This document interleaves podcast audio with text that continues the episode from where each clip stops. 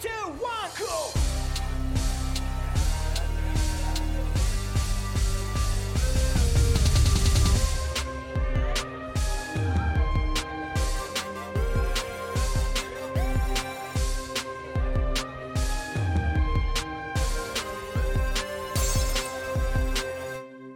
Kommunistenkneipe, der Podcast mit Paddy und Flo von Decay. Willkommen in der Kommunistenkneipe. Hier spricht Flo von Decay. Ähm, und bevor gleich die ersten Fragen kommen, wo denn Paddy ist. Paddy wird gleich im Gespräch dabei sein. Diese Einleitung mache ich heute alleine. Ähm, aber gleich ist er so präsent wie eh und je. Ähm, ja, heute mal wieder mit einer längeren Podcast-Folge. Und zwar haben wir mit dem Jahrhundertzeitzeugen, so kann man eigentlich fast schon sagen, Hans Modrow gesprochen. Hans Modrow ist ähm, mittlerweile 93 Jahre alt und hat unglaublich viel erlebt. Ähm, er war nicht nur der letzte sozialistische Ministerpräsident der DDR ähm, und hat eigentlich alle ähm, bekannten Persönlichkeiten der Weltpolitik kennengelernt zu dieser Zeit, ähm, sondern ähm, hatte auch zahlreiche andere Funktionen in, in der DDR. Ähm, aber für uns war besonders interessant, äh, dass er zu Fidel Castro persönlich Kontakt pflegte, also mehrere Gespräche mit ihm geführt hatte und auch in der Kommunistischen Partei Kubas immer wieder ein gern gesehener Gast war und dort Kontakt hält und einfach sehr sachkundig ist. Ähm, zudem ähm, hat er auch den Besuch von Che Guevara in der DDR in den äh, 60er Jahren persönlich erlebt. Aber davon und von anderen Sachen erzählt er uns in dem Interview, was ihr gleich hört, äh, ja, noch etwas mehr. Ähm, es ist wirklich eine interessante Biografie. Ähm, Motro gehört zu dieser Generation, die auch noch im Volkssturm äh, der Wehrmacht waren oder der Nazis waren und dann auf einer antifaschistischen Frontschule eigentlich zum Kommunisten oder zum revolutionären Sozialisten, wie er selber sagt, erzogen wurde und in der DDR eigentlich Karriere gemacht hat. Also nicht nur sein Ökonomiestudium abgeschlossen, sondern ähm, ja, hatte Tätigkeiten in Dresden, war der Bezirksleiter der SED und galt zeitweise so ein bisschen so als Reformer, ähm, deutscher Gorbatschow, auch äh, wenn er das heute wahrscheinlich nicht mehr so gerne hören mag, denn sein Bild von Gorbatschow ist ein sehr negatives, darüber haben wir natürlich auch gesprochen. Ähm, hat aber wirklich weltpolitische Verantwortung getragen in, den, in der Zeit der sogenannten Einheit, also oder auch Anschluss könnte man sagen, 89, 90. Ähm, genau, also es war wirklich ein umfangreiches, sehr interessantes Gespräch. Ähm, wo wir auch uns ausführlich Zeit genommen haben, um über Kuba zu reden, um über die Gespräche mit Fidel Castro und so einiges mehr. Ich würde vorschlagen, ähm, wir gehen jetzt einfach mal ins Gespräch rein. Ich meine, vorschlagen muss ich es ja nicht, ich bin ja alleine hier und kann das einfach bestimmen. Ähm, das ist der Vorteil, aber nächstes Mal werde ich die Einleitung trotzdem wieder mit Paddy machen. Und ich wünsche euch viel Spaß und viel Interesse. Ja, lieber Hans Modrow, willkommen in der Kommunistenkneipe. Wir freuen uns sehr, dass das geklappt hat. Äh, Anlass des Gesprächs ist es eigentlich der ähm, Parteitag der Kommunistischen Partei Kubas, ähm, der jetzt gerade vor wenigen Wochen stattfand. Und ähm, es ist ja so, dass jetzt zum ersten Mal seit dem Triumph der Revolution von 1959 kein Castro mehr in der ersten Reihe, jedenfalls formal, steht. Und äh, ich habe mir so gedacht, wenn etwas zu Ende geht, denkt man ja vielleicht an den Anfang. Ähm, und mich würde einfach interessieren zunächst, wie Sie damals 1959 den Sieg der Revolution auf Kuba eigentlich erlebt haben, so aus der DDR. Ich glaube, damals haben Sie gerade ein Fernstudium in Berlin absolviert. Wie war das für Sie, wenn als so als junger Mensch, wenn Gleichaltrige äh, eine Revolution machen? Wie haben Sie das beäugt? Für die DDR war das Ereignis in Kuba zunächst weit weg. Hm. Wir äh, sind durch die Sowjetarmee und die Alliierten vom Faschismus befreit worden. Wir begannen mit einer antifaschistisch-demokratischen Ordnung und 1952 beschloss eine Konferenz der SED mit dem Aufbau des Sozialismus zu beginnen. Das war ein Übergang in die 50er Jahre die zunächst eine Generation von jungen Menschen aufnahm, die sich begannen vom faschistischen Deutschland zu lösen und einen Weg in die antifaschistische Ordnung zu nehmen. Mhm. Noch 1947 sagte Otto Grote wohl, als einer der Vorsitzenden der nun neu gegründeten Sozialistischen Einheitspartei Deutschlands. Die deutsche Jugend ist auf einem Weg, noch hat sie sich nicht vom Faschismus voll gelöst und sucht nun einen neuen Weg für sich und für die Zukunft. Mhm. Das alles war der Hintergrund, der in den 50er Jahren, etwa 1955, 56, in der DDR, insbesondere in Berlin, wo ich als erster Sekretär der FDJ, wie wir den Jugendverband ja nannten, der, der erste Sekretär war. Mhm. Und dort war spürbar, dass dieses Problem, von dem Grote wohl sprach, immer noch nicht abgeschlossen war. Wir hatten in Berlin, im Westen Berlins, in unseren Kreisverbänden etwas über 4000 Mitglieder und im Osten Berlins waren etwa ein Viertel der Jugendlichen in der FDJ organisiert. Nun kommt dieses Ereignis auf Kuba. Wir brauchen selber erst einen Zugang und auch die ältere Generation um Ulbricht im Politbüro war mit einmal in einer Lage, dass nun Leute in Kuba, denn der wusste schon genau, wer die Familie Castro ist, mhm. aber in einem Alter wie wir, die wir die Jugendorganisation in der DDR nun von den jungen Antifaschisten, die im Widerstandskampf waren, übernommen hatten, mit einmal eine Revolution durchführen. Mhm. Erst 1962 gab es die Aufnahme der diplomatischen Beziehung, aber in den Jahren 59 bis 62 waren wir bemüht im Jugendverband, diese Atmosphäre, die sich international verbreitete und insbesondere durch Che Guevara, der ja. hier schon an einem Weltfestspiel teilgenommen hatte, Raul Castro, der auch als der jüngere von beiden schon Kontakte zur Jugendbewegung in Europa und der Welt hatte, waren mit einmal für uns die Ansatzpunkte für ein revolutionäres Denken und für die Aufnahme einer neuen politischen, ja auch gesellschaftlichen Debatte über die Zukunft.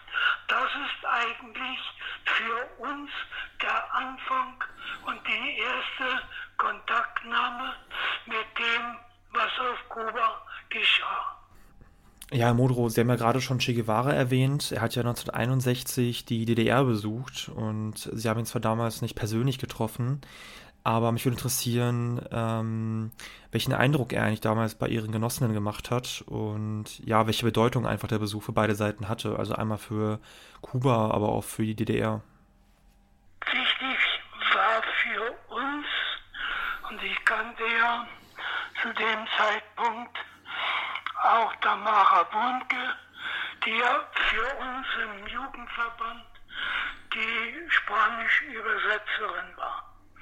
Mhm. Und Che Guevara war vor allem ein kritischer Betrachter unserer Entwicklung.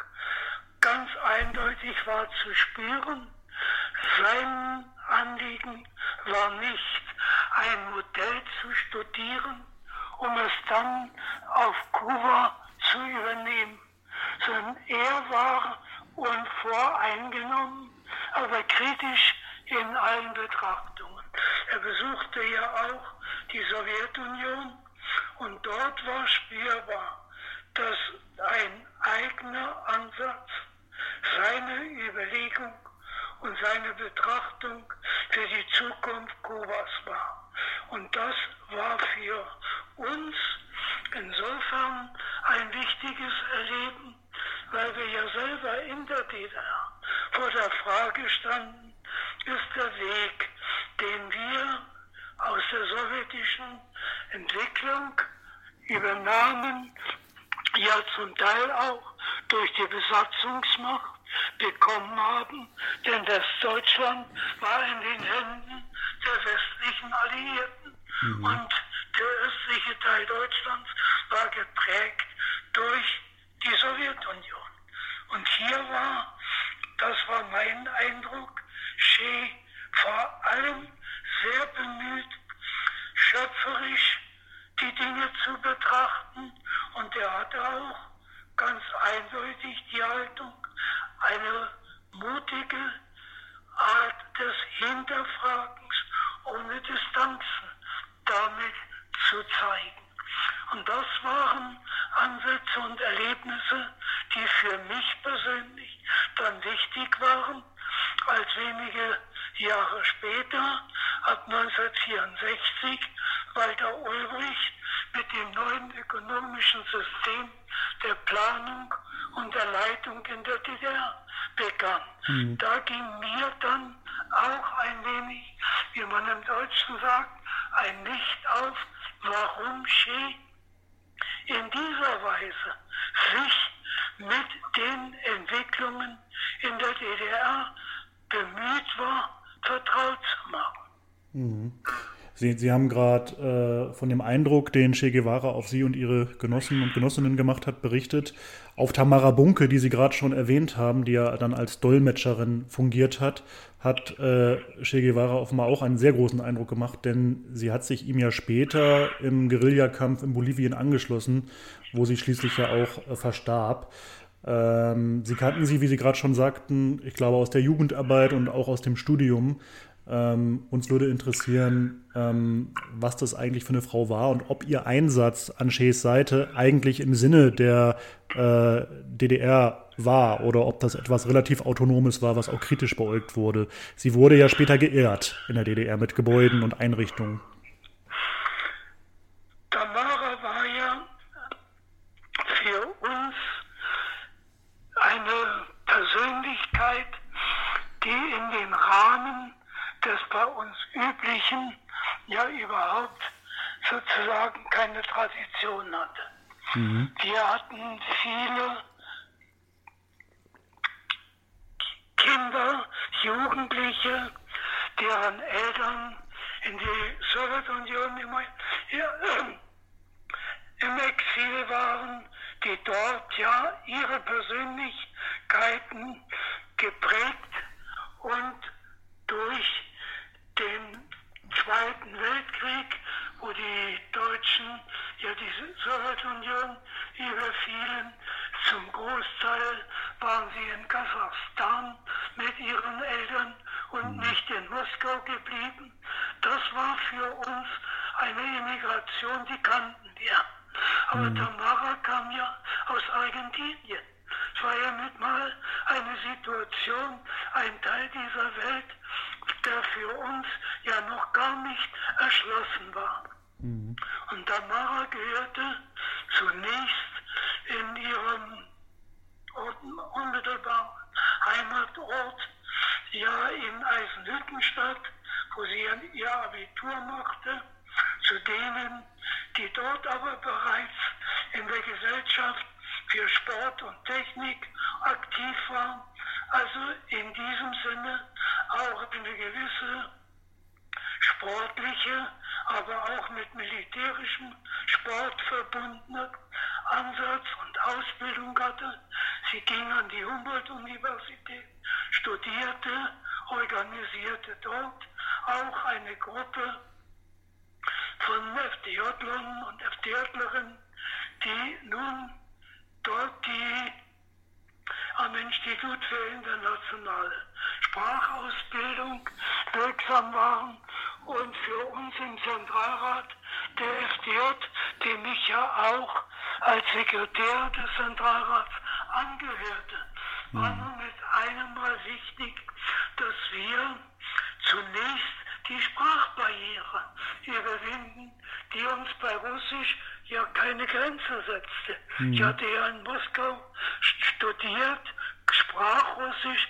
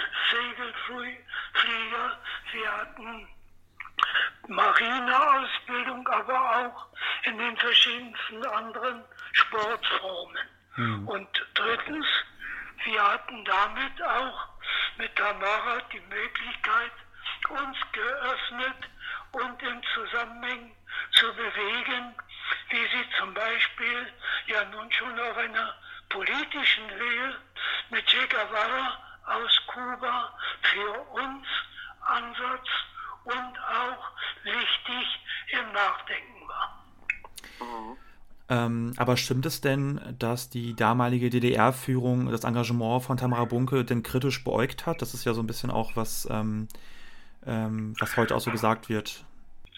Gut, das war weniger kritisch beäugt auf sie im Einzelnen als Person. Mhm. Das war die Situation, die in der DDR ja eine Rolle spielte. Wir waren in einer Lage der großen Isolation. Wir waren in einer Situation, wo besondere Bedingungen, was ich jetzt umso stärker beurteilen kann, wo ich Auskünfte erhalte, wie der Bundesnachrichtendienst uns in den 50er und Anfang der 60er Jahre gerade auch in der Jugendpolitik beobachtet hat. Ja. Ich gehörte zu einer Familie, meine Eltern und Geschwister lebten in Hamburg und ich war der Einzige der Familie, der im Gebiet der DDR lebte. Und es war immer die Frage, wie weit schützt man sich, welche Wege werden freigegeben, um die Kontakte zu halten. Denn die erste Frage war ja nicht, dass Tamara voll nach Kuba geht, sondern die Frage war immer, wie werden wir uns sichern und schützen. Und damit mhm. war damit auch ein Problem verbunden, das dann aber mit den diplomatischen Beziehungen 62 und der Nähe zwischen der DDR, Kuba, dem Rat für gegenseitige Hilfe eigentlich gegenstandslos wurde. Ähm, ich würde mal vielleicht einen kleinen Zeitsprung machen, und zwar ins Jahre 1970. Und zwar war das das Jahr, wo sie das erste Mal äh, mit einer Delegation auf Kuba waren. Und sie haben damals den Präsidenten äh, Torado getroffen und sich mit ihm unterhalten. Und ähm, da würde ich Sie gerne fragen, was waren eigentlich Ihre ersten Eindrücke auf Kuba und äh, gab es denn spürbare Unterschiede zur Stimmung ähm, in der DDR? Die gab es allemal, aber wichtig war bei diesem Besuch zunächst, die Leitung hatte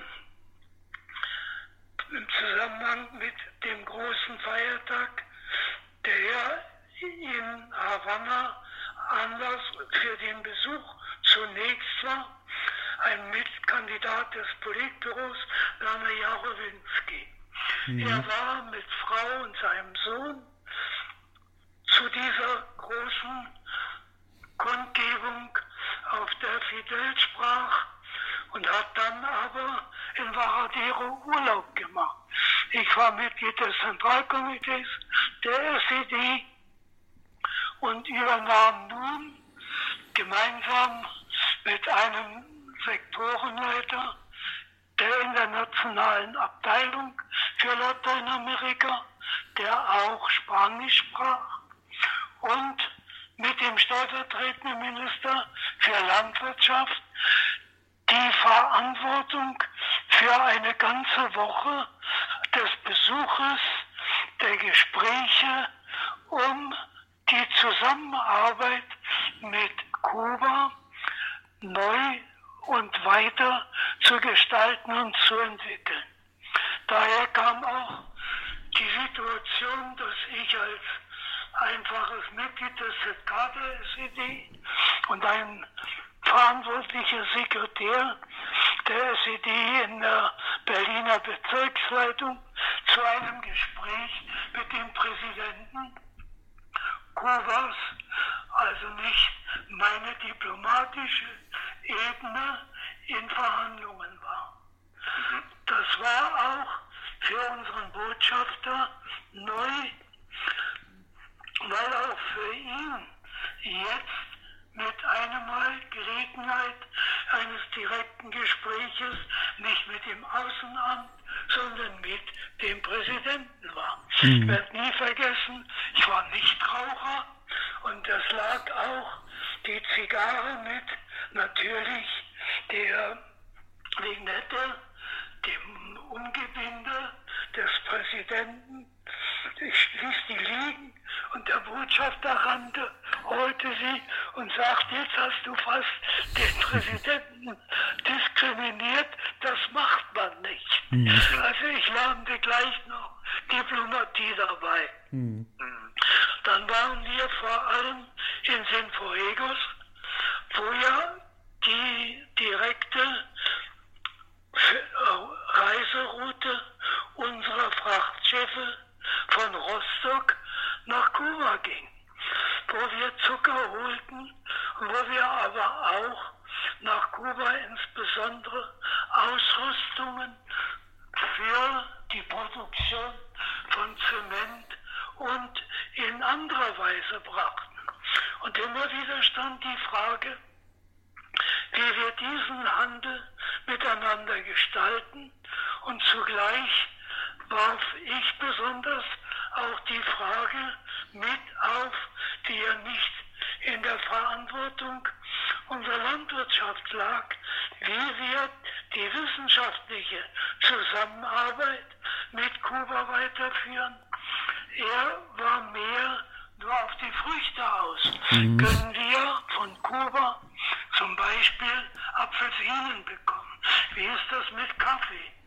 Kriegen wir den aus Brasilien oder können wir den auch aus Kuba erhalten? Es war auch eine Situation, wo wir eigentlich den Prozess der Arbeitsteilung miteinander diskutierten. Ich hatte ja mein Staatsexamen gemacht ja. an der Hochschule für Ökonomie, hatte meine Doktorarbeit verteidigt eben an der Humboldt-Universität und ging davon aus, dass dieses Feld mit Kuba noch nicht die Beachtung und die Kooperation miteinander besaß, die Kuba brauchte nach den Gesprächen, die wir führten und die auch nützlich für uns selber war.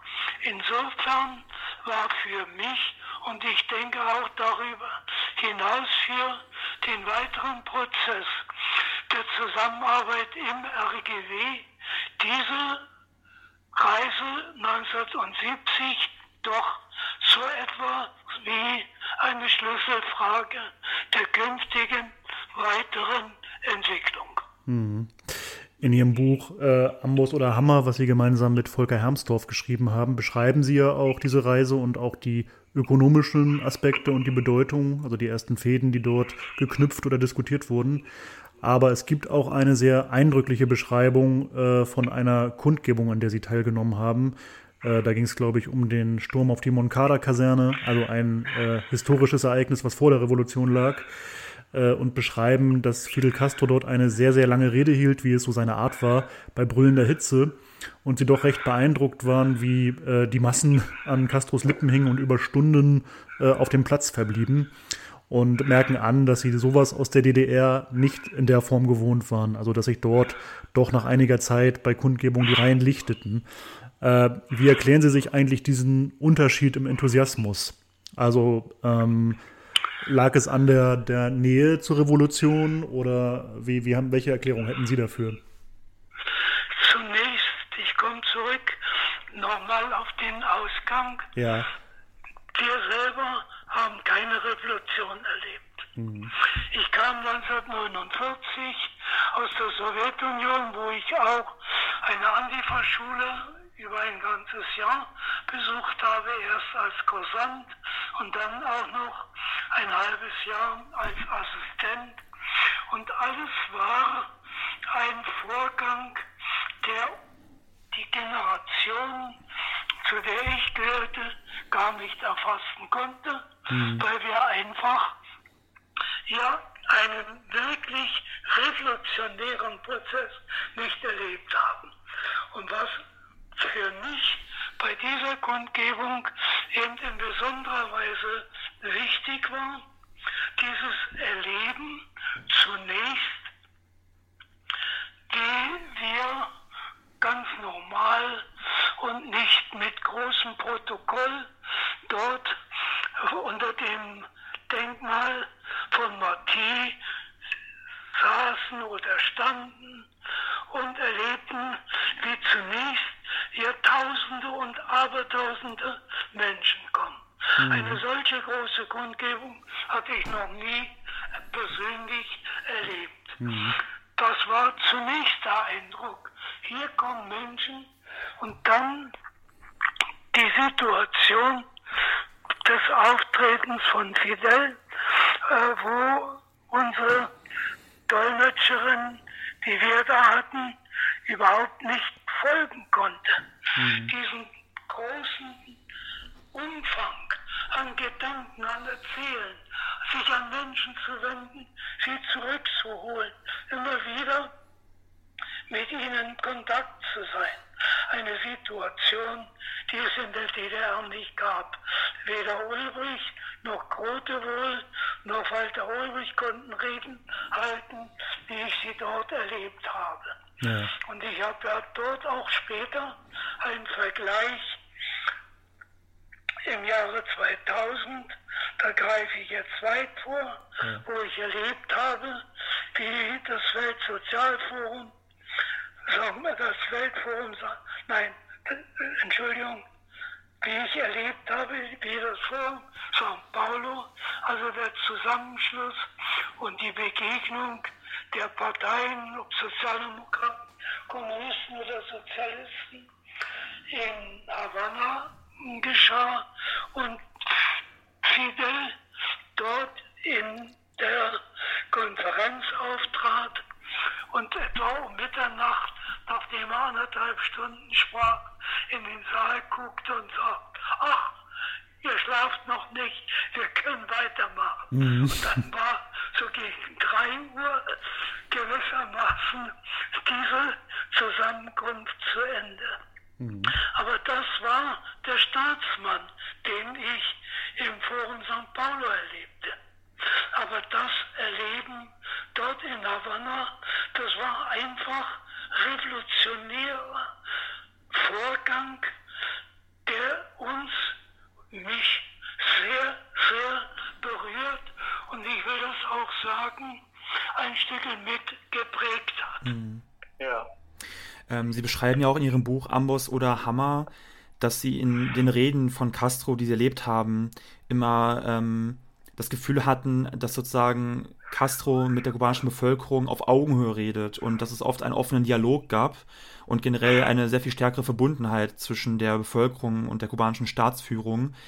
Ähm, anders als in der DDR und in der Sowjetunion, wo das ja meistens dann noch distanzierter war, das Verhältnis. Ähm, wie erklären sich das genauer? Also glauben Sie, dass da ähm, die Tatsache mit reinspielen könnte, dass es halt in Kuba eine Revolution gab, die sozusagen von unten auch initiiert wurde und ähm, in der DDR zum Beispiel aber die Befreiung von oben mehr, mehr, oder, mehr oder weniger auferzwungen wurde? Spielen in meinem Erleben, ich bleibe ja hier ein Zeitzeuge und Betrachter. Mhm. Bin ja nicht der Historiker, der ja. Geschichte schreibt. Aber für mich war in dieser Zeit bereits ganz, ganz wichtig, wir redeten, der Sozialismus siegt. Wir bauen den Sozialismus auf. Und auf Kuba war immer der Grundansatz, der revolutionäre Prozess geht weiter. Mhm. Und das war für uns auch, für meine Generation, das wichtige Element.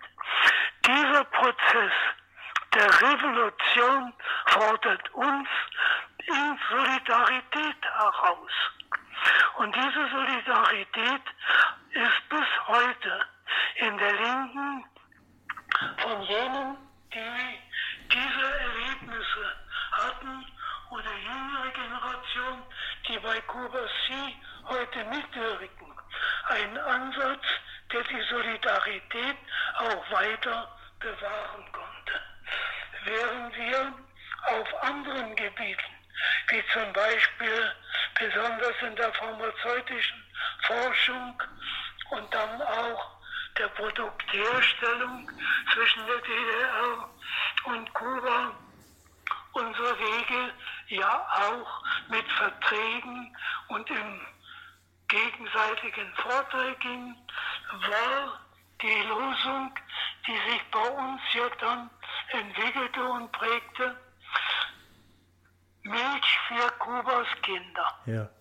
Mit einem Mal machen wir, was wir für uns überhaupt nicht äh, als äh, Lebensgewohnheit kannten, dass Milchpulver gemacht wird. Mhm. Also wir können ja nun auch nicht die Kühe nach Kuba liefern?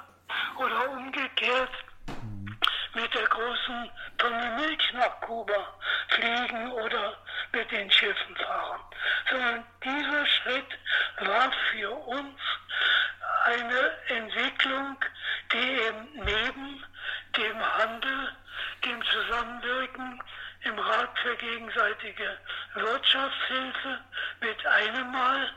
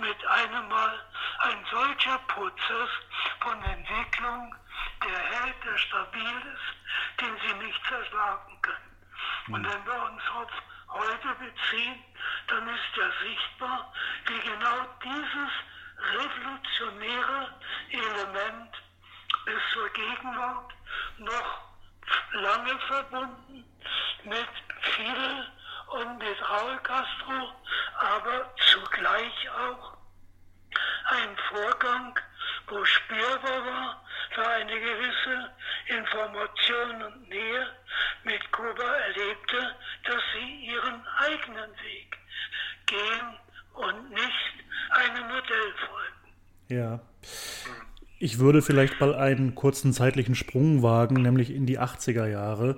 Denn diese Zeit galt auf Kuba, also auch bis heute noch, wenn man sich mit Kubanerinnen und Kubanern unterhält, als die beste Zeit, ähm, ökonomisch jedenfalls und was den Lebensstandard betrifft. Ich glaube, seit dem Sieg der Revolution waren die Ausgaben für Bildung und Gesundheit damals um das 20-fache gestiegen und die Lebenserwartung und auch die Säuglingssterblichkeit war dann endgültig auf dem Niveau der entwickelten Länder. In der DDR und in den osteuropäischen Ländern oder der Sowjetunion war die Entwicklung ja eigentlich gegensätzlich. Jedenfalls äh, verschärfte sich die ökonomische Krise. Was war Ihrer Ansicht nach, ich weiß, das ist eine große Frage, eigentlich der Grund dafür, dass ähm, die DDR in eine derart ökonomische schwierige Lage äh, geriet in den 80ern? Zunächst muss man dann auch für die DDR-Geschichte noch einmal zurückgreifen. Ja. Wir hatten in den 60er Jahren nachdem die Grenze geschlossen war, das neue ökonomische System von Ulbricht seine Wirkung bekam, auch eine wachsende Stabilität und einen Fortschritt in der Entwicklung von Wissenschaft und Technik.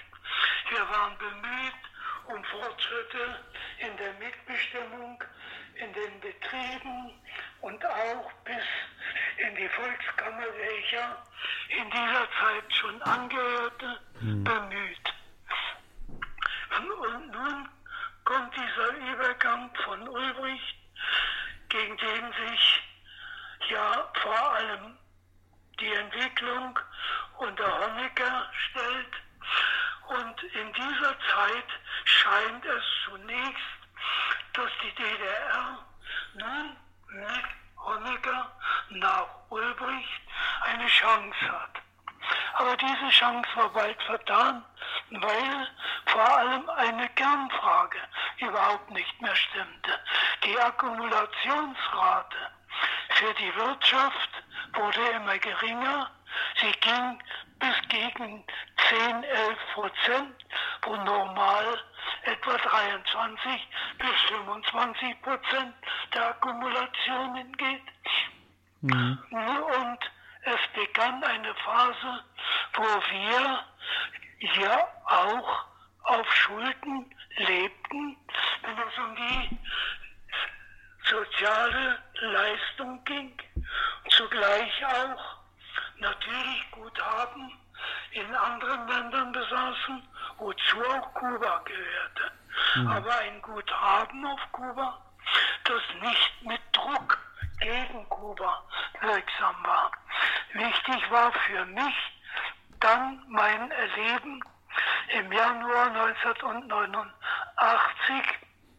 Entschuldigung, im Januar 1990, als in Sofia die eigentlich letzte arbeitsmäßig konstruktive Beratung statt des RGW stattfand.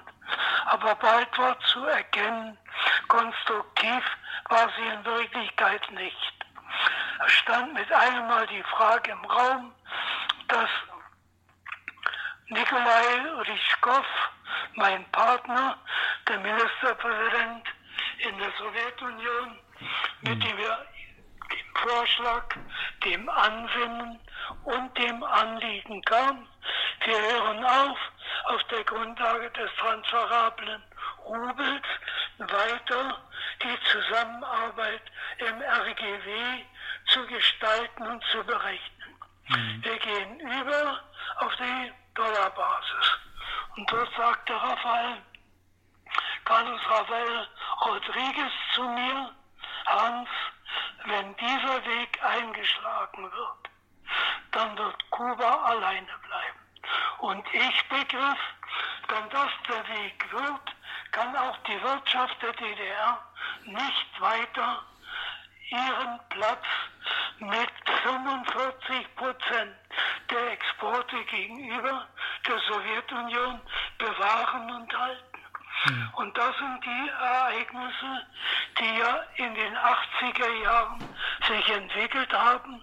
Und man spricht aus meiner Sicht nur sehr einseitig über die DDR bei den Betrachtungen. Ja. Die Kernfrage dieser Entwicklung lag in der Sowjetunion.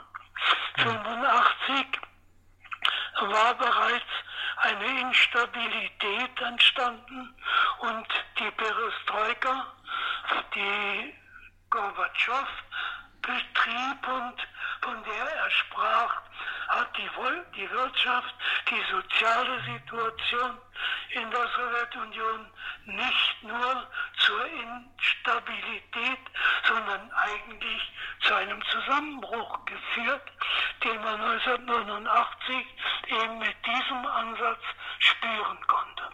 Hm. Ja, Stichwort Gorbatschow. Er wurde ja 1985 zum neuen Generalsekretär gewählt der KPDSU und gilt heute ja unter Kommunistinnen so als der Totengräber des Sozialismus und praktisch als Verräter.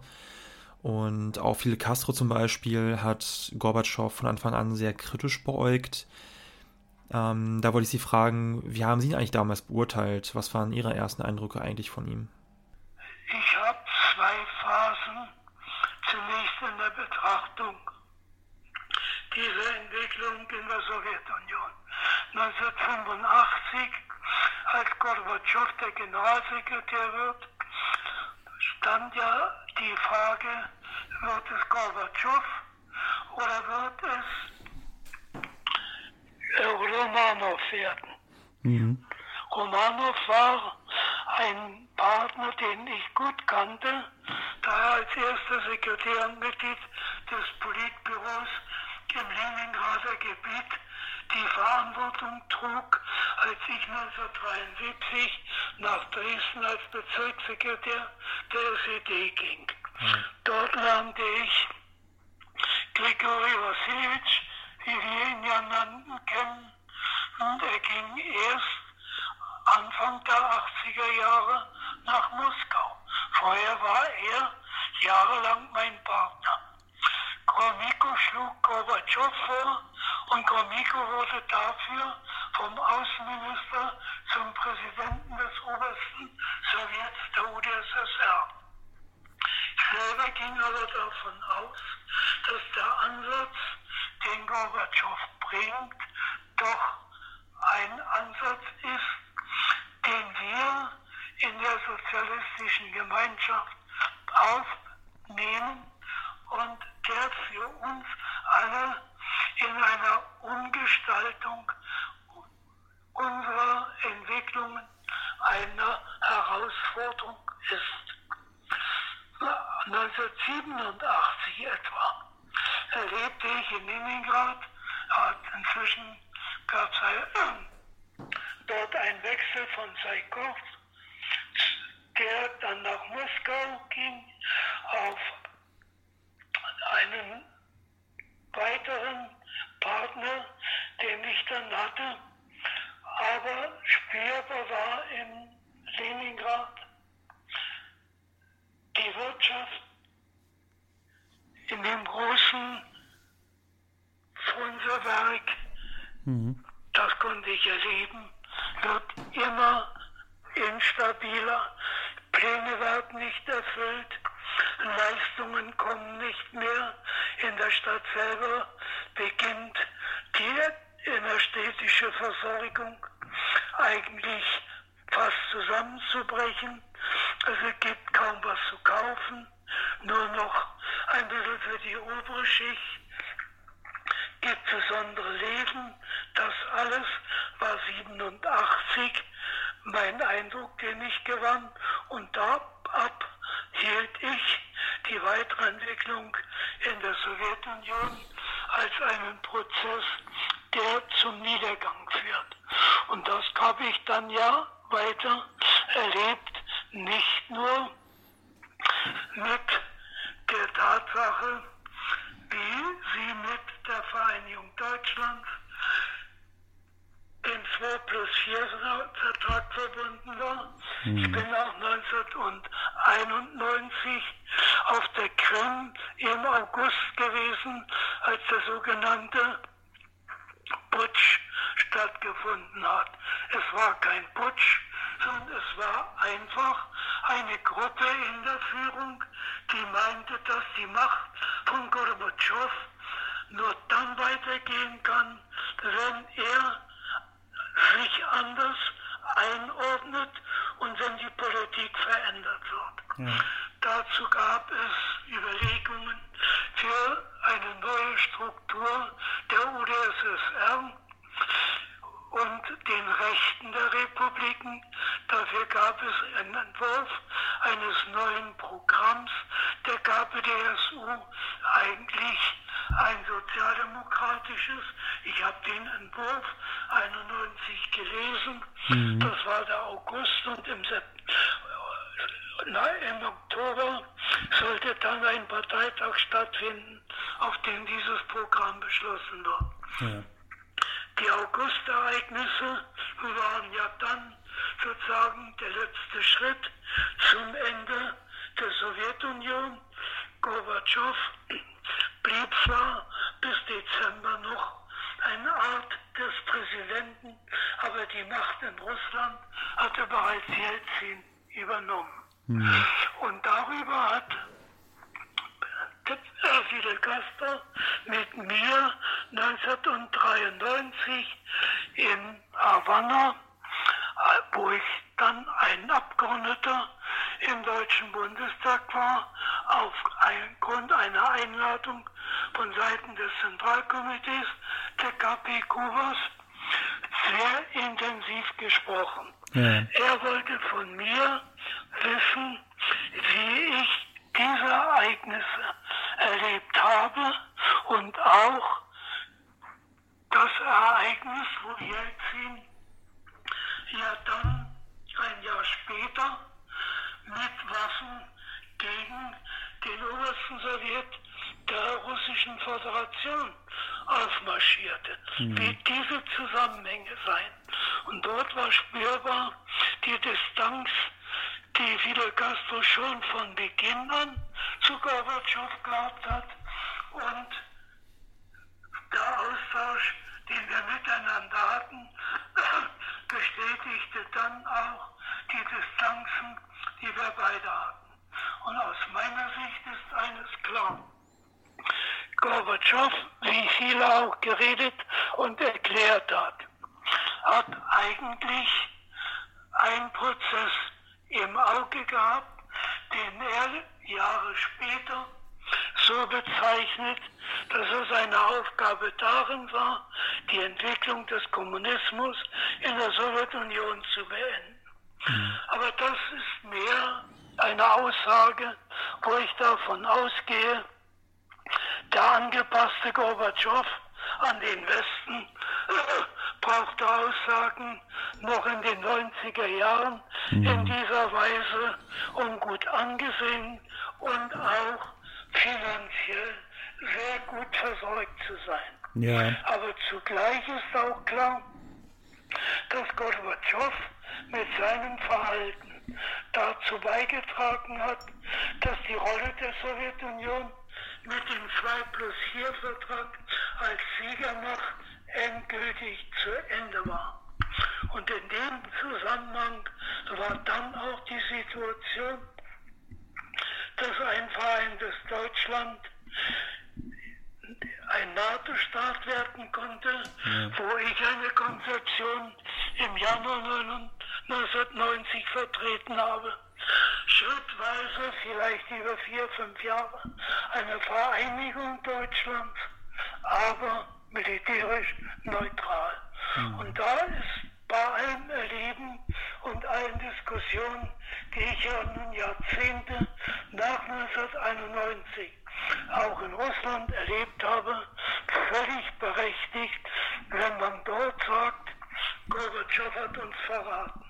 Und als ein Gegenkandidat zu Jelzin sein wollte und sich als Sozialdemokrat dann in der zweiten Hälfte der 90er Jahre ausgab, hat er nicht mal ein Prozent der Wählerstimmen bekommen. Hm, er ist also unfassbar unpopulär und man kann das natürlich nachvollziehen. Sie haben gerade Ihre sich auch ändernde Position zu Gorbatschow im Laufe der 80er Jahre, auch durch praktische Erfahrungen und Erkenntnisse, die Sie gesammelt haben, geschildert.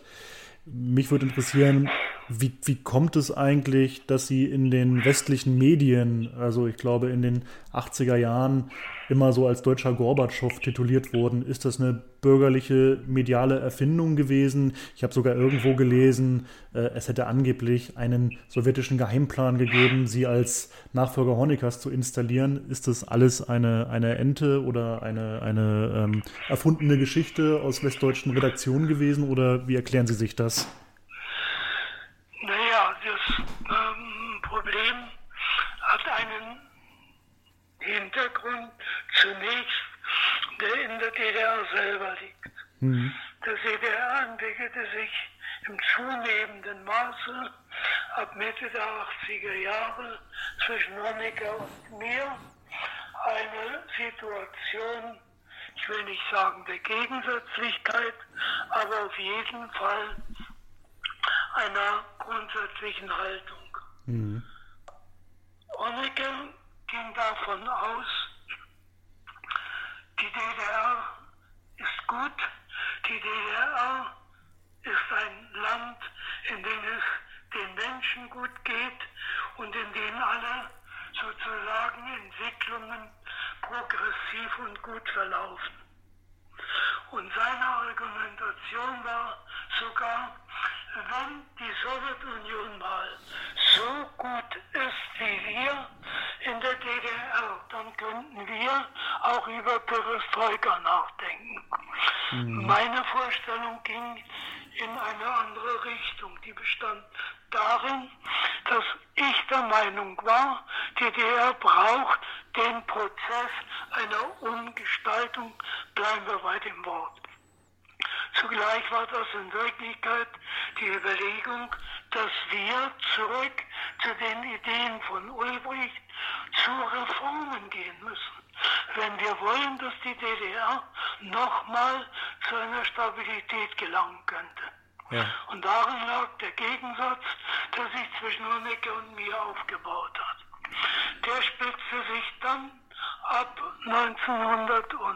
1986, 87 weiter zu. Was ich inzwischen weiß, ist, dass es auch in der zweiten Hälfte der 80er Jahre mal ein Gespräch zwischen Gorbatschow und Jaroselski bei einem Gorbatschow-Besuch in Warschau gab. Da haben sie beide darüber gesprochen, ob ich ein Nachfolger für Honecker sein könnte. Ja. Das ist eine Information, äh, die ich jüngst aus Akten des Bundesnachrichtendienstes habe. Ah, ja. Und ich habe ja geklagt und bekomme nun Auskünfte vom BND. Dort finde ich das wieder. Was die polnische Seite anbetrifft, ist für mich eine solche Diskussion nicht äh, einfach in die hergeholte. Denn der zweite Mann zu der Zeit, wo beide darüber sprachen, in der polnischen Partei war ein guter Freund von mir, Tadeusz Podewski. Mhm. Wir hatten beide Jahre gemeinsame Arbeit. Er war der erste Sekretär im Gebiet oder in der Woiwodschaft Wroclaw und ich im Bezirk Dresden. Wir waren Freunde geworden, er ein Ökonom und Chef der Ausbildung an einer Hochschule in äh, Wroclaw und ich hatte mein Studium ja an der Humboldt-Uni und in der Hochschule für Ökonomie der DDR. Wir konnten beide also uns auch in dieser Weise miteinander austauschen. Ja. Und damit war bekannt, auf der sowjetischen Seite, dass die Polen über mein Wirken, meine Zusammenarbeit gut informiert waren, denn der Tadeusz Poremski war der, der Maja Roselski als ersten Sekretär im Zentralkomitee, als der Wechsel war, vorgeschlagen hat. Mhm. Das ist ein, eine, eine Form des Hintergrunds. Und das Zweite, das lese ich auch in Informationen, verstärkte sich dann auch 1989, als eine Überprüfung im Bezirk Dresden stattgefunden stattgefunden hat durch das Politbüro. Diese Gruppe leitete Günter Mittag. Mhm. Und in dieser Gruppe war auch der Auftrag, so die Mitteilung vom BND zu prüfen, welche engen Beziehungen ich mit Markus Wolf, der sowjetischen Seite, nicht zuletzt auch über Wolf mit dem KGB habe und mit welchen Überlegungen ich an Reformen und an Entwicklungen in der DDR denke. Mhm. Das weiß der BND und teilt mir das vor einem Vierteljahr in Auskünften mit. Mhm. Das heißt, es ist ganz eindeutig eine Situation ganz offensichtlich gewesen. Es gab ein Leck in Warschau, es gab Lecks in der DDR mhm. und der BND hat natürlich die westdeutsche Presse mit Nachrichten verbrannt, genutzt für Informationen weitergegeben, dass die Medien der Bundesrepublik mhm. sich auf solche Dinge dann bezogen haben, der Hoffnungsträger. Sie haben es ja gerade schon ein bisschen angeschnitten, Herr Modrow, bei Erich Honecker. Ähm, aber Sie haben es auch schon in Ihren Interviews auch schon gesagt, dass es ja so gegen Ende der DDR ähm, einen Realitätsverlust gab bei Teilen der, der Staatsführung ähm, dass sozusagen die, der Blick für die Wirklichkeit verloren, verloren gegangen ist und für das Ausmaß der Probleme eigentlich. Ähm, da wollte ich Sie fragen, also wie erklären Sie das eigentlich, dass es zu diesem Realitätsverlust gekommen ist? Aus einer Fehleinschätzung, die sich in dieser Phase ja entwickelt hat. Da hat die Bundesrepublik sehr dazu beigetragen, es war ja in der Bundesrepublik nicht unbekannt, dass Honecker einen Besuch in der BRD haben wollte. Mhm. Kohl neigte auch dazu. Aber in der Sowjetunion, noch in der Zeit von Tschernenko, war eine klare Absage für einen deutschen Besuch. Gorbatschow übernimmt die Funktion des Generalsekretärs Jetzt wird die Sowjetunion außenpolitisch aktiv und wirksam.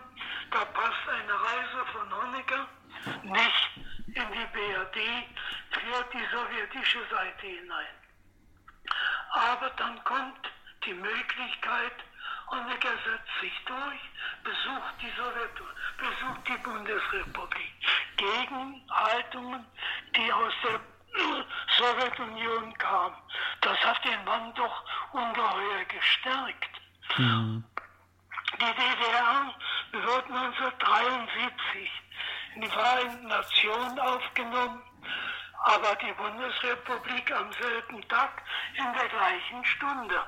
Mhm. Keine Stunde früher war die BRD Mitglied in den Vereinten Nationen wie die DDR. Und danach kommen die großen internationalen Anerkennungen. Japan und wer alles dann mit einem Mal die DDR anerkennt. Und das ist natürlich für Honecker Erleben, ein, nun ist er unter den großen Mächten dieser Welt einer der stärksten.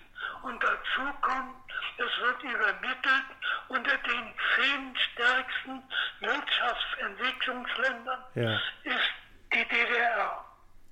Wir sind ganz vorne. Das schafft ein Weltbewusstsein, wo jede Kritik an Entwicklungen in der DDR, in der Führung, einfach auf Widerstand, auf Ablehnung stößt.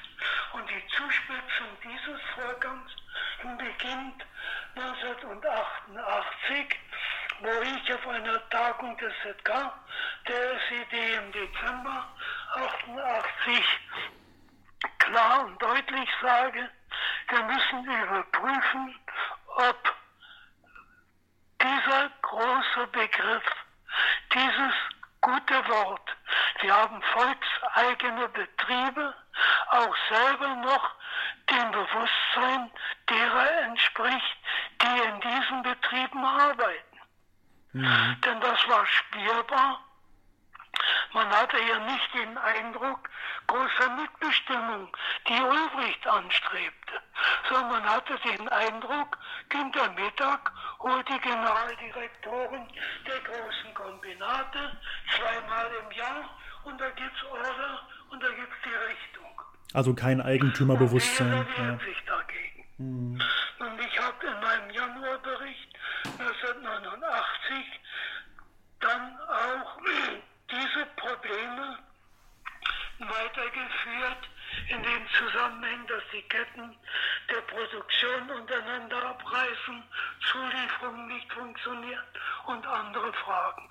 Auch signalisiert, dass Stimmungsentwicklungen zu beachten sind. Mhm. Und dann kommt sozusagen der Auftrag einer grundsätzlichen Überprüfung und ich lese beim BND in einer Information, wie mein Auftreten bei dieser Berichterstattung nach einer großen Kontrolle im Politbüro gewirkt hat.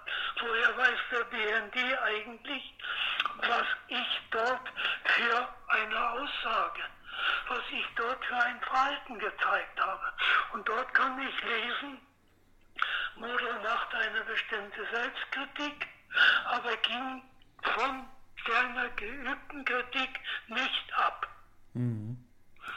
Das lese ich jetzt. Ganz klar ist, dass dieser Vorgang in Wirklichkeit darauf abzielte, ich sollte überprüft werden, kann man mich rausschmeißen ja. oder bleibe ich drin. Kann man nicht wegen Unfähigkeit äh, sozusagen von der Funktion wegnehmen. Politisch wollte man es nicht, weil ja dann eine Frage wird, wie werden die Medien in der Bundesrepublik reagieren auf einen politischen Vorgang. Mhm. Auf einen Vorgang der Unfähigkeit kann man allemal verhindern, dass große Reaktionen kommen. Dieser Bericht wird dann im März an alle Bezirke geschickt mit der Order, prüft bei euch selber. Und der Hintergrund passt auf und spielt nicht die gleiche Rolle wie die Bezirksleitung in Dresden und beginnt über Kritik nachzudenken. Das setzte sich fort bis zum Juni, wo im Bericht des Politbüros auf dem Plenum des ZK der SED erneut dieser Vorgang mit im Bericht enthalten ist, dass das Politbüro es für notwendig hielt, den Bezirk Dresden zu prüfen und scharfe Kritik zu üben.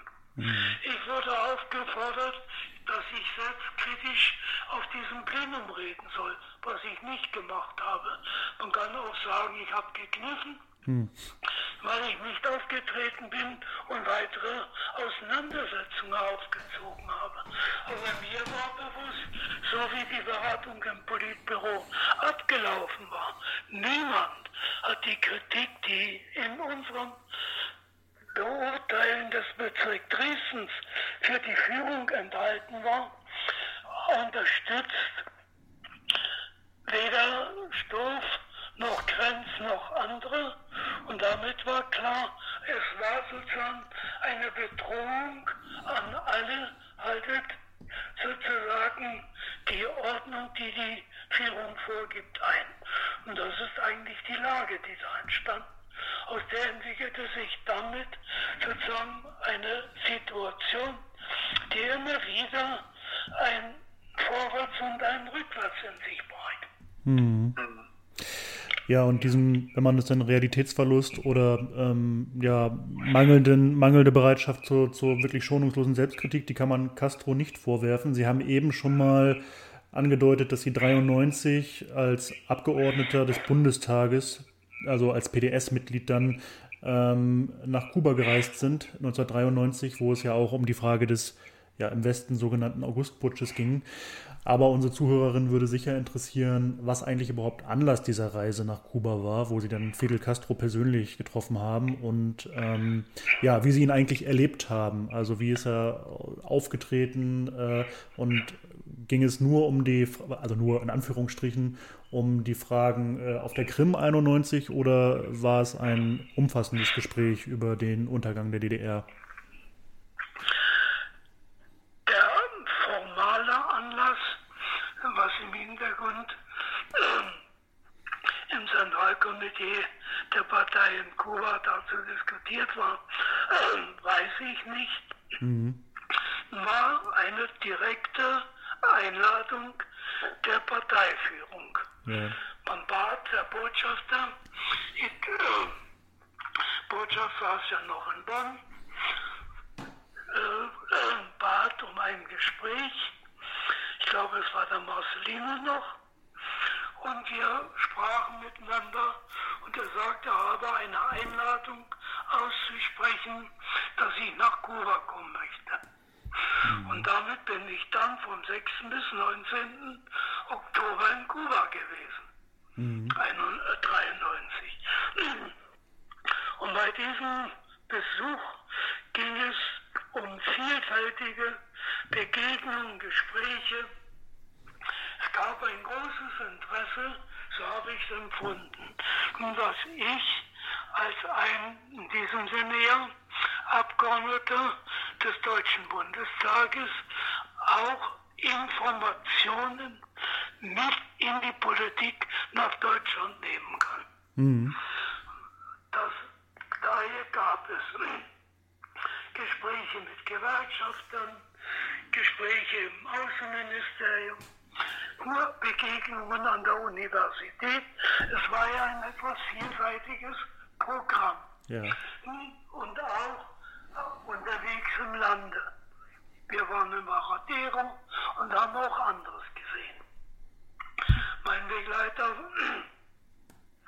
war ja auch jemand, der als Diplomat schon mal auf Kuba gedient hatte und damit war sozusagen hier eine Chance gegeben, dass auch Nähe und Erfahrungen mit Kuba, auch mit dem Besuch verbunden blieben.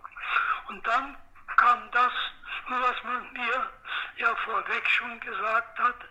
Es war die Aufforderung, wir sollten uns doch möglichst frei halten mhm. und abends, wo wir dann in Havanna, die etwa vier Tage war, immer zur Verfügung stehen. Mhm. Naja, der erste Abend, um den es da ging, das war dann schon Mitternacht, da gingen wir dann ins Bett und sagten, heute kann hier nichts mehr sein. Und der übernächste Abend war dann, dass mit einem Mal, so gegen 23 Uhr, glaube ich, war es, zunächst eine kleine Gruppe mit ihrem Jeep kam und guckten zu dem äh, kleinen Gästehäuschen, in dem wir lebten. Und mit einmal kam Fidel mit seinem Wagen und wir haben dann die halbe Nacht miteinander gesprochen. Ich hatte das Gefühl, für ihn war ich nun mit einem Mal, da ich ja nun auch Ministerpräsident der DDR für kurze Zeit war, mhm. sozusagen zunächst vor allem eine Wiedergabe seiner Begegnung mit der DDR, über die man sprechen kann. Mhm. Und als ich im ZK der SED Leiter der Abteilung Agitation war, war ja ein Besuch von Fidel Castro schon in der DDR gewesen, Anfang der 70er Jahre. Mhm. Da habe ich ja erlebt, wie er Wert auf die Berichterstattung gelegt hatte. Wo klar und eindeutig war, er wollte die Volksnähe, die er auf Kuba besaß, auch in der DDR. Und damit war mein Eindruck und auch mein Gefühl, dass es wirklich darum ging, zunächst das Geschehen in der DDR, die Vereinigung und die Situation in Deutschland zu hören. Mhm. Nur weil ich ja nun im Deutschen Bundestag dem Auswärtigen Ausschuss angehörte und damit auch in den politischen, außenpolitischen Debatten der Bundesrepublik stand. Und man wusste an, an Kuba, wie scharf ich angegriffen worden bin, auch im Deutschen Bundestag. Mhm. Ich war ja im Bundestag sozusagen der Aussätzlichste, stärker ja. als Gregor Gysi, wenn es um Angriffe ging. Denn Gysi trug in der DDR keine Verantwortung, die ich zu tragen hatte. Mhm. Das alles war mein Gefühl, war auf der kubanischen Seite auch gesehen. Und dann kam vor allem die Frage, die für Fidel dann sehr wichtig war. Er wusste ja durch äh, Informationen, wie weit auch meine Erlebnisse mit den Ereignissen waren. Und ich hatte ja 1992 schon Sukjanov kennengelernt, der auf dem Weg der Gründung der Kommunistischen Partei der Russischen Föderation war, mhm. die ja dann auch eine Zulassung bekam, erst nur zugelassen mit Basis- und Kreisorganisation und dann für ganz Russland. Ja. Und was ihn auch bewegte, war diese Militärsituation am Weißen Haus, die Jelzin und nicht nur die Situation, die mit dem Putsch durch Gorbatschow verbunden war. Es ging ganz eindeutig darum, und so war mein Eindruck, genauer zu analysieren, wie, ich bleibe bei diesem Begriff, der Klassenfeind im Inneren der sozialistischen Länder versucht hat, auch die Konterrevolution zu formieren und zu organisieren. Und darüber haben wir einige Stunden miteinander gesprochen. Daraus ist, so ist mein Empfinden gewesen, ein Vertrauen zwischen uns beiden entstanden. Und ich sprach ja vorhin schon mal vom Jahr 2000, hm. vom Forum St. Paulo in Havanna. Dort habe ich auf dieser Veranstaltung gesprochen für die PDS. Mhm. Für die europäische Seite sprach der Vorsitzende unserer Fraktion im Parlament, Francis Wirz, und ich bin dann zu Fidel gegangen, der, als ich sprach, im Präsidium saß.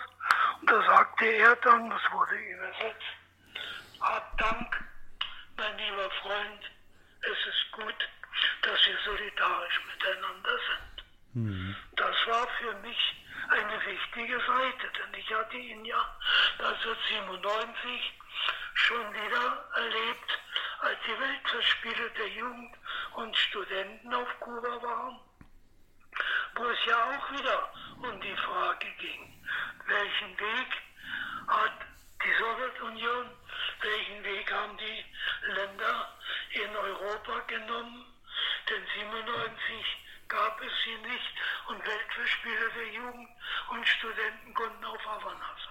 Also 2008 wurden Sie ja eingeladen ähm, vom ZK der, der Kommunistischen Partei Kubas, um einen Vortrag zu halten über das Ende der DDR. Und da wollte ich Sie fragen, ähm, was war eigentlich der Inhalt des Vortrags und was haben Sie den Genossen damals mitgeteilt? Äh, ich habe den Genossen sehr sachlich dargestellt, den Prozess zunächst im Inneren und habe ihm deutlich gesagt, alles das, was heute über diesen Prozess geredet wird, ist leider mit einem Problem nicht gründlich in der Analyse mit aufgenommen. Mhm. Wir reden über das Ende des Sozialismus in Europa, aber es, es gibt immer wieder den Vorwurf, den man mir macht, ich hätte die DDR auf und preisgegeben. Ihr müsst eines wissen. Wir haben eine Situation gehabt. Man redet, 1990 war Ende des Kalten Krieges, was nie geschehen ist. Der Kalte Krieg ist weitergegangen. Mhm. Wir haben heiße Kriege und wir standen an dieser Frage 1990 auch in der Gefahr des Krieges in Europa. Das darf niemand vergessen. Mhm. Der Warschauer Vertrag existierte, die NATO existierte und der oberste Chef des Warschauer Vertrages, Armeegeneral Luschew, stellte mir, dem Ministerpräsidenten der DDR, die Aufgabe, erstens, du hast dafür zu sorgen, dass das diensthabende System des Warschauer Vertrages gegenüber der NATO weiter funktioniert. Der Luftraum muss sicher sein. Das ist die Verantwortung, die die nationale Volksarmee zu tragen hat. Und du hast zweitens die Verantwortung, dass es innerhalb der DDR nicht zur Gewalt kommt, mhm. zum Bürgerkrieg, der dann genutzt wird, dass die NATO sich einmischt und ein Krieg entsteht. So war die Wertung. Und genau bei den Unterlagen, die es in der NATO gab, Rainer Rupp, der ja ein Aufklärer der DDR war, mhm. belegt das auch. Noch im März 1990 war in der NATO und in den Führungsaufgaben festgehalten, dass Kernwaffenschläge auf Dresden, Riesa, Rostock und anderen Städten zur Strategie in einem Ernstfall gehören würden. Mhm. Und das habe ich versucht, den Freunden auch deutlich zu sagen, weil ich der Meinung war, man darf keine Illusion über die Schärfe der Zuspitzungsmöglichkeiten in diesen noch bis zum 2 plus 4 Vertrag laufenden Zeiten haben. Mhm. Und als der 2 plus 4 Vertrag zur Unterzeichnung im September 1990 anstand, ist er in Moskau unterzeichnet worden. Mhm. Aber die anderen Staaten haben ihn bis zum Dezember 1990 ratifiziert. Aber die sowjetische Seite, die es ja noch gab, hat ihn erst im März 91 ratifizieren können, weil im obersten Sowjet die Gefahr bestand, dass er nicht ratifiziert wird. Mhm. Und da hat mich Valentin Farin, wir sind dann enge Freunde miteinander schon gewesen und später immer wieder geblieben, eingeladen, im Januar 91 nach Moskau zu kommen zu einer Konsultation. Und dort waren wir uns dann beide einig, damit eine Ratifizierung möglich wird, ist eine Erklärung des obersten Sowjet notwendig. Und in dieser Erklärung war der Kerngedanke in Bezug auf die Waffenbrüder, die ja nun mal in der Nationalen Volksarmee und im Bündnis miteinander waren. Der oberste Sowjet der UdSSR erwartet, dass niemand wegen seiner politischen Überzeugung verfolgt und gegenüber den Bürgerinnen und Bürgern der DDR die Menschenrechte eingehalten werden. Mhm. Diesen Grundsatz hat Gorbatschow nie gegenüber Kohl vertreten, aber im obersten Sowjet war das die Ansage, um dem Argument, das die Militärs hatten, entgegenzutreten.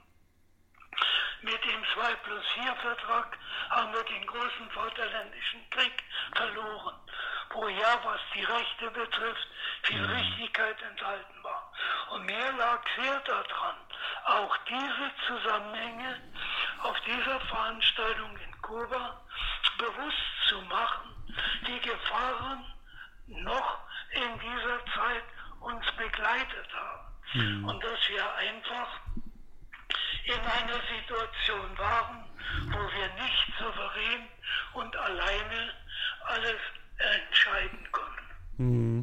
Ich glaube, aus den Reihen Ihrer Zuhörer kam ja auch die Frage, warum zur Zeit des Zusammenbruchs des Sozialismus nicht äh, einfach das Militär eingesetzt wurde. Aber ich kann mir vorstellen, dass das aus einer gewissen Guerilla-Logik äh, kommende Frage sein, gewesen sein mag. Aber als Sie dann nochmal, äh, also die brandpolitische, gefährlich, also weltpolitische Lage mit zwei militärischen Machtblöcken und atomaren Machtblöcken beschrieben haben.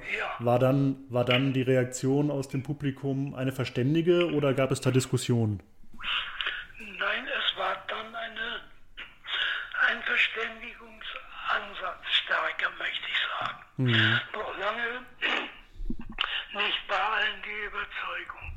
Denn ich erinnere mich in diesem Zusammenhang ja noch an eine zwei andere Begegnung, die 1997 schon war. Mhm. Als ich mit dem Chef der kubanischen Flotte eine Diskussion und Unterhaltung hatte, er sprach Russisch wie auch ich, und da unterhielten wir uns und er stellte dort auch schon die Frage, und ich habe auch dort klar und deutlich gesagt, ihr dürft eines nicht vergessen, es war die Frage, im Raum kann es Zuspitzung bis zum Krieg geben.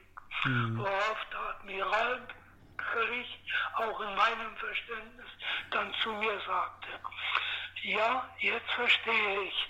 Es gibt aber dennoch einen großen Unterschied.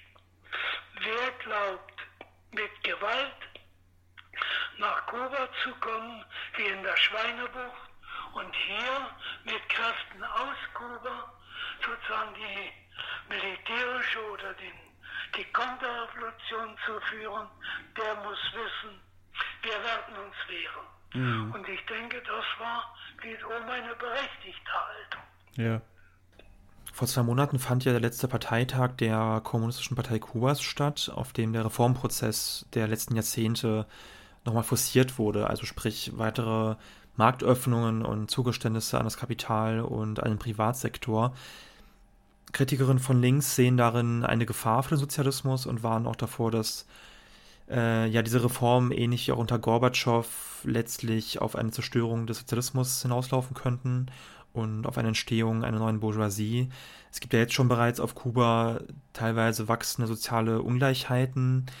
Ähm, deswegen würde ich Sie gerne fragen, wie beurteilen Sie eigentlich die Reformprozesse auf Kuba, vor allem in den letzten zehn Jahren? Für mich sprechen ja die Tatsachen insofern eine eigene Sprache. Vor 30 Jahren ging die DDR und der reale Sozialismus in Europa unter. Die Sowjetunion zerfiel vor 30 Jahren, aber Kuba und China gehen ihren weiteren Weg. Auch Vietnam, alle mit Nuancen, auch mit doch tieferen Unterschieden, den Möglichkeiten, den Situationen entsprechen. Ich denke, das ist zunächst ein Fakt, der zur Weltgeschichte und zur Gegenwart gehört. Zugleich steht natürlich auch die Frage, und das ist für mich an diesem jüngsten Parteitag sehr tief beeindruckend, wie ist denn die Übergabe von der einen zur anderen Generation selbst mit dem Parteitag geschehen. Mhm. Und dort muss man ja wohl auch zur Anerkennung von Raúl Castro sagen,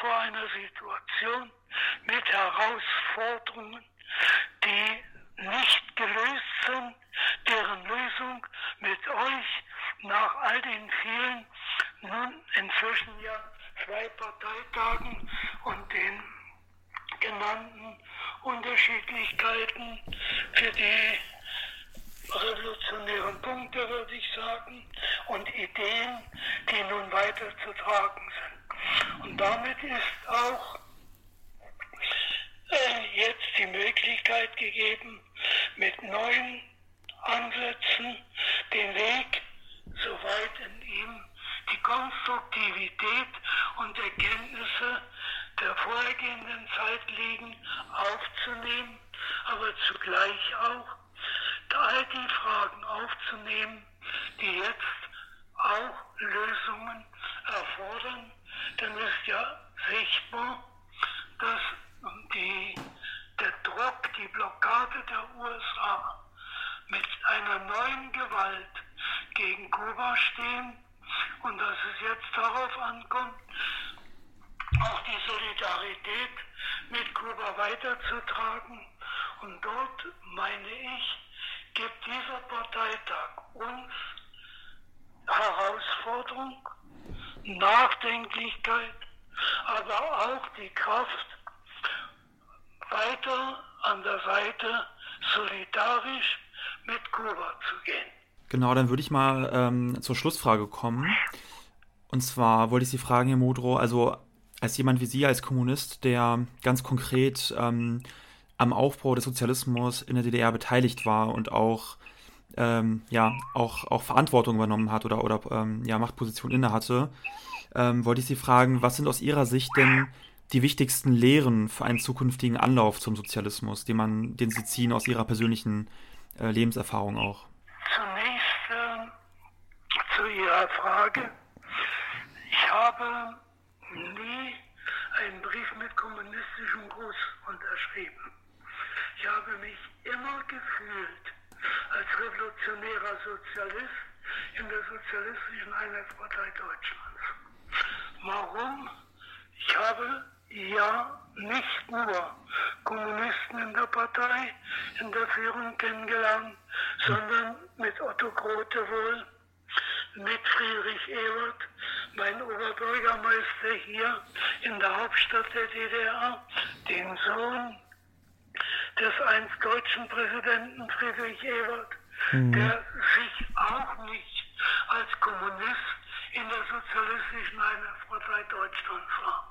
Bin immer davon ausgegangen, und da spielt Kuba mit, dass wir nur dann vorangehen können, wenn wir uns bewusst sind, dass es ein sozialistisch-revolutionärer Prozess ist, denn es war Walter Ulrich, der ja deutlich gesagt hat, mit seinem neuen ökonomischen System, die Phase des Sozialismus ist eine lange Phase und nicht, wie sie Marx gelehrt hat, eine kurze Übergangsphase vom Kapitalismus zum Kommunismus.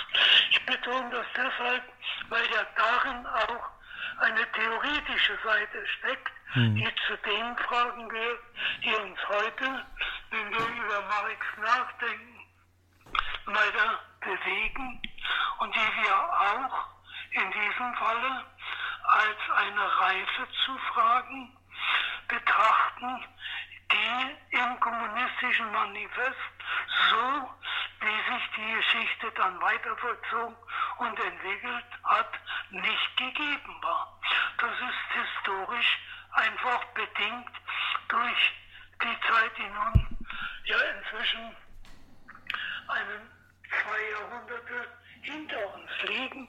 Und hier, denke ich, ist einer der wichtigen Ansätze für die jetzt gestellte Frage. Und wenn ich nachdenke, kann ich nur eines vor allem aus meinen Überlegungen sagen. Wir brauchen, wenn wir eine neue Gesellschaftsordnung entwickeln und gestalten worden, wollen, zunächst den Vorgang, der im Eigentum liegt. Wer glaubt, mit einer Revolution nach vorne zu gehen, ohne die Eigentumsfrage damit zu verbinden, mhm. wird auch keinen Revolutionsprozess gestalten können. Das erleben wir jetzt gerade bei der tiefsten Krise, die es seit dem Zweiten Weltkrieg gibt, mit der Corona-Pandemie, wo ganz klar ist, das große Streben ist viel stärker auf die Kapitalgesellschaften der Pharmazie und allem anderen ausgerichtet, als auf die soziale Lösung vieler Fragen, die nun mal in den Herausforderungen dieser Pandemie stehen. Und ich glaube, das ist zunächst eine entscheidende Frage, die auch in den weiteren Prozessen ihre Beachtung finden muss, wobei ich mit all den Erkenntnissen, die ich selber dann auch noch als Ministerpräsident der DDR gewonnen habe und den Erlebnissen der da vorhergehenden Jahre davon ausgehe, dass es ein vielgeschichtiges Eigentum sein soll.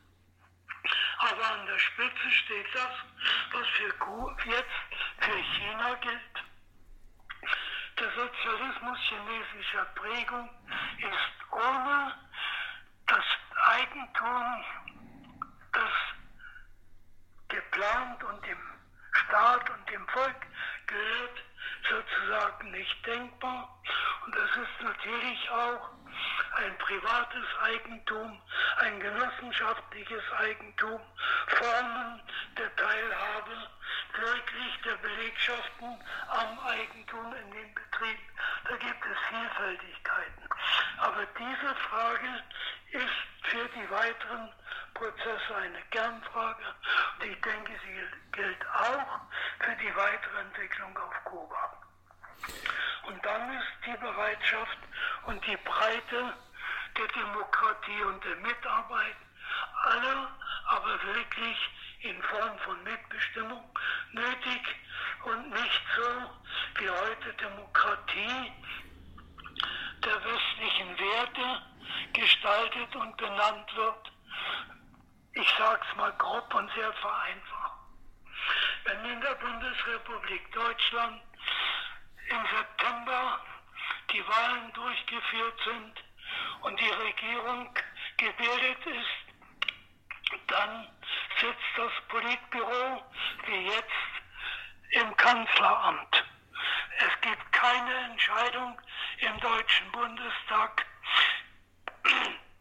die gegen die Regierung durchgesetzt werden kann.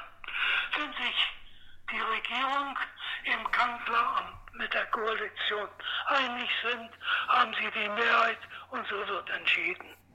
So erleben wir das gegenwärtig und so ist die Demokratie in ihrer Funktion. Und gibt es keine Opposition, die im Parlament laut ruft und schreit, sieht gar nicht demokratisch aus. Da ist man sogar, wenn man die politische Macht hat, dann interessiert das die Opposition ganz laut im Parlament ruft, damit es demokratisch aussieht. Aber die Entscheidungen werden durch die Koalitionsregierung getroffen und gefällt.